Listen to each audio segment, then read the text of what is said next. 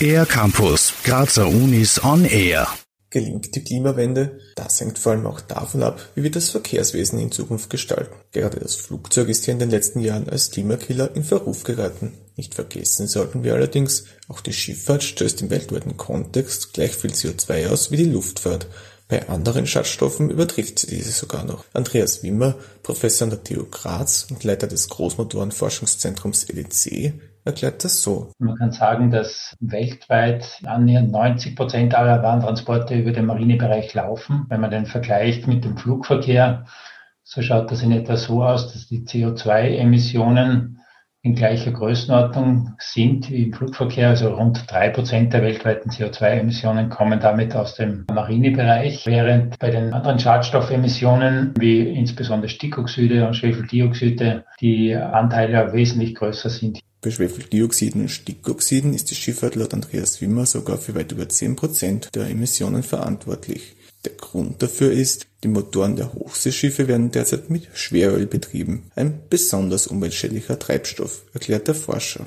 Der Status quo ist, dass insbesondere Hochseeschifffahrt praktisch ausschließlich mit Verbrennungsmotoren angetrieben wird und der Kraftstoff zu über 90 Prozent auf Schweröl basiert. Und Schweröl ist ja der Rest, der übrig bleibt bei der Raffineration und grundsätzlich nicht sehr umweltfreundlich aufgestellt.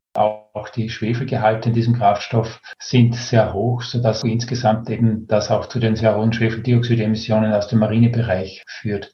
Höchste Zeit also hier nach Lösungen mit alternativen Treibstoffen zu suchen. In Zukunft könnten Schiffe, gerade auch große Frachtschiffe, mit Wasserstoff betrieben werden. Genauer gesagt mit einem synthetischen Treibstoff aus Methanol, der am Schiff in Wasserstoff umgewandelt wird, erklärt Andreas Wimmer, der dazu an der TU Graz und am LEC forscht. Der Wissenschaftler erklärt den technischen Hintergrund des neuen Antriebs so. Wir gehen bei unserem Ansatz den Weg über Methanol. Und Methanol, wenn das mit grünem Wasserstoff hergestellt wird und hier unter Beifügung von CO2, ist ein flüssiger Kraftstoff, der sehr gut betankbar ist.